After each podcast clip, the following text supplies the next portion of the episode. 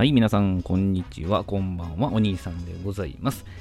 えー、本日はですね、おすすめ日帰りお出かけルートということで、えー、三宮からですね、神戸三宮から地下鉄と神戸電鉄を使ってですね、有馬温泉まで、えー行きまして、えー有馬温泉といえばですね、外湯、まだ誰でも入れるわけですけど、誰でも入れる、えーまあ、お金出してね、え金の湯と銀の湯がありましてね、金の湯は茶褐色の温泉で、銀の湯は炭酸泉でございますね。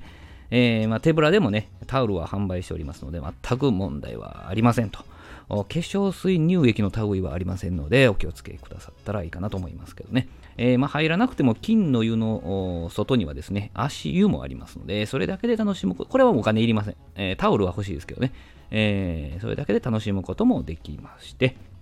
で、まあ、あの、温泉街ね、歩いていましたらですね、キリンビール工場の直送のですね、ビールを飲むこともできまして、えー立ち飲みなんですね。えー人が多かったんで、一気に2杯頼んで、外のベンチで座って飲むというのがね、えーまあ、楽しくあの歩いていく人を見ながら飲んでましたけどね。えーその後、ロープウェイで六甲山へ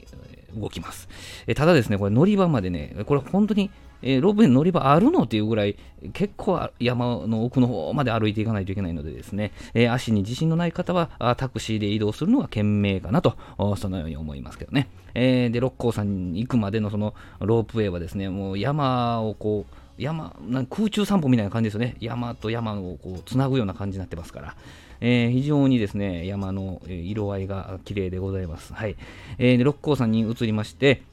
えーこの夏はね、アスレチックとかで六甲山も盛り上がってたみたいですね。TikTok とかでもよう見かけましたね。六甲山のアスレチックの映像ね。えーまあ私は六甲ガーデンテラスでね、景色を楽しみながらまたビールを飲むと。